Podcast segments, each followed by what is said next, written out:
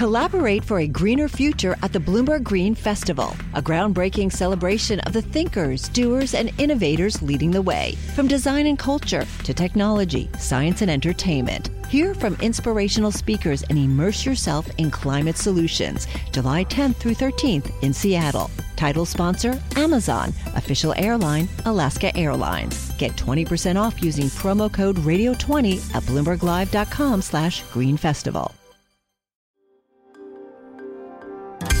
Le entregamos todo lo que necesita saber para comenzar el día. Esto es Bloomberg Daybreak para los que escuchan en América Latina y el resto del mundo.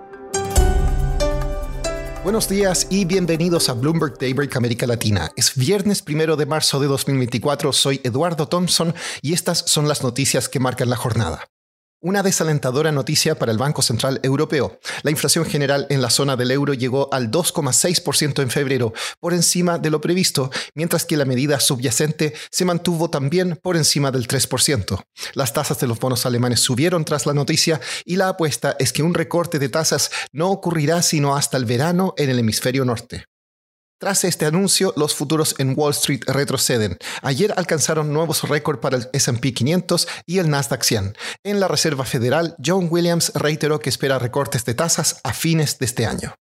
Además, el PMI manufacturero en China se mantuvo en zona de contracción por quinto mes consecutivo. Hoy más tarde se informan datos de manufactura en Estados Unidos y México. El gobernador del Banco de Japón, Kazuo Ueda, salió a moderar las expectativas sobre una posible subida de tasas este mes. Dijo que el banco todavía no puede prever cuándo se alcanzará su precio objetivo.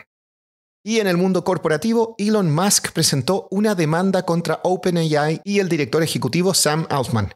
Alega que violaron el acuerdo de fundación de la startup al anteponer las ganancias al beneficio de la humanidad. Los líderes de finanzas del G20 no pudieron llegar a un acuerdo sobre geopolítica y por lo tanto no emitieron una declaración conjunta al cerrar sus reuniones en Sao Paulo. Como anfitrión de la reunión, Brasil publicó la llamada Declaración del Presidente, que hizo referencia a guerras y conflictos crecientes y fragmentación geoeconómica. En Perú, el Congreso considerará hoy si admite una moción de juicio político contra la presidenta Dina Boluarte. La secretaria del Tesoro de Estados Unidos visitará hoy Chile. Se reunirá con el presidente Gabriel Boric y otras autoridades. La visita busca estrechar lazos y también asegurar suministro de minerales críticos. De hecho, Yellen también visitará una operación de litio de la empresa Albemarle. En México, hoy comienza oficialmente el periodo de campaña presidencial. Las contendoras Claudia Scheinbaum y Xochitl Galvez ahora se lanzarán en pleno a captar el voto de la población. Para saber más sobre lo que se espera para la campaña, hablé con Carolina Millán, jefa de la oficina de Bloomberg News en Ciudad de México. A continuación, los puntos principales.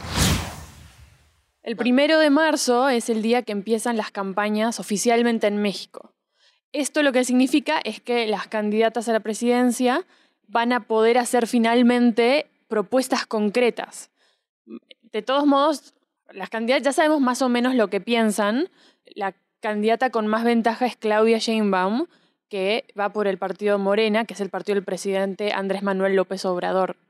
Ella está eh, haciendo campaña con, la tesis de la continuidad de sus proyectos, Recordemos que López Obrador tiene más del 60% de la aprobación, pero por eh, la ley mexicana no puede volver a postularse más de este sexenio que, va a concluir este año. Entonces, Sheinbaum ha hablado mucho de mantener el enfoque en los grupos más carenciados de la sociedad, en, mantener avances sociales eh, del tipo de eh, aumentos al, salario mínimo, por ejemplo, de, de, aumentar el desarrollo, por un lado, y por el otro lado, la candidata de oposición, Xochil Gálvez, ha hablado de eh, justamente las, las deficiencias del gobierno de López Obrador, entre las cuales destaca sobre todo el incremento en la inseguridad, sobre todo en las partes rurales del país. Carolina, Scheinbaum se ha centrado en la continuidad, pero ¿en qué ha tratado de diferenciarse del presidente AMLO? Scheinbaum es una política muy interesante en sí, porque aunque ha sido activista desde desde, el secundario prácticamente, también es una destacada científica, ¿no? Que, ganó incluso un premio Nobel con un, por un trabajo sobre, de investigación sobre el cambio climático. Entonces eso es interesante cuando se lo contrasta con algunas de las políticas que ha tomado López Obrador en sectores, por ejemplo, en el energético. Él ha enfatizado muchísimo la empresa estatal de petróleo Pemex, le ha dado muchos incentivos y mucho apoyo y limitó eh, el acceso de capitales privados en el sector energético. En su campaña hasta ahora, lo que ha dicho Sheinbaum es que sí ve más espacio para que el sector privado participe de este, este sector, incluso ha hablado de, de, acelerar la transición energética, pero bueno, sin dar muchos detalles justamente porque hasta el primero de marzo no tenían permitido hacerlo. ¿Y qué indican las encuestas hasta ahora? Se ve complicado el panorama para Xochitl Galvez, ¿no?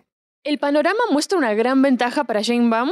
Algunas encuestas le dan unos 20 puntos eh, encima de Xochitl, con lo cual es una, es una distancia bastante difícil de, revertir en, en, tres meses hasta el voto, que es el 2 de junio. Eh, pero bueno, lo que hemos visto en, en la región es que no hay nada imposible y que eh, a veces hay sorpresas en la política, así que no daría esta, esta historia por cerrada. Y lo, otro importante a tener en cuenta es justamente cómo afecta el voto en el Congreso, que es la otra parte importante de esta elección, justamente porque además el, el presidente López Obrador este año está enviando una serie de 20 reformas a la Constitución, lo cual necesitan dos tercios de mayoría en el Congreso. Él no las tiene en este momento, eh, pero si, si, llega a ganar eh, escaños en el Congreso en esta elección, podría volverse también eso un, un tema a seguir más de cerca. Por último, la Organización Mundial de la Salud dijo que los medicamentos contra la obesidad no resolverán el problema que afecta a más de mil millones de personas. Si bien las tasas de obesidad se han estabilizado en algunos países ricos, hay un rápido aumento en los países de ingresos bajos y medios. Eso es todo por hoy. Para más información de Bloomberg News en español, los invito a suscribirse al newsletter 5 Cosas. El link está en la descripción del episodio. Soy Eduardo Thompson. Que tengan un excelente fin de semana. Para conocer todas las noticias que necesita para comenzar el día, revise Daybreak en la app Bloomberg Professional, donde puede personalizar las noticias que desee recibir. También puede suscribirse a la versión solo audio en Spotify, Apple Podcasts o la plataforma de su preferencia. Eso es todo por hoy. Escuche de lunes a viernes Bloomberg Daybreak.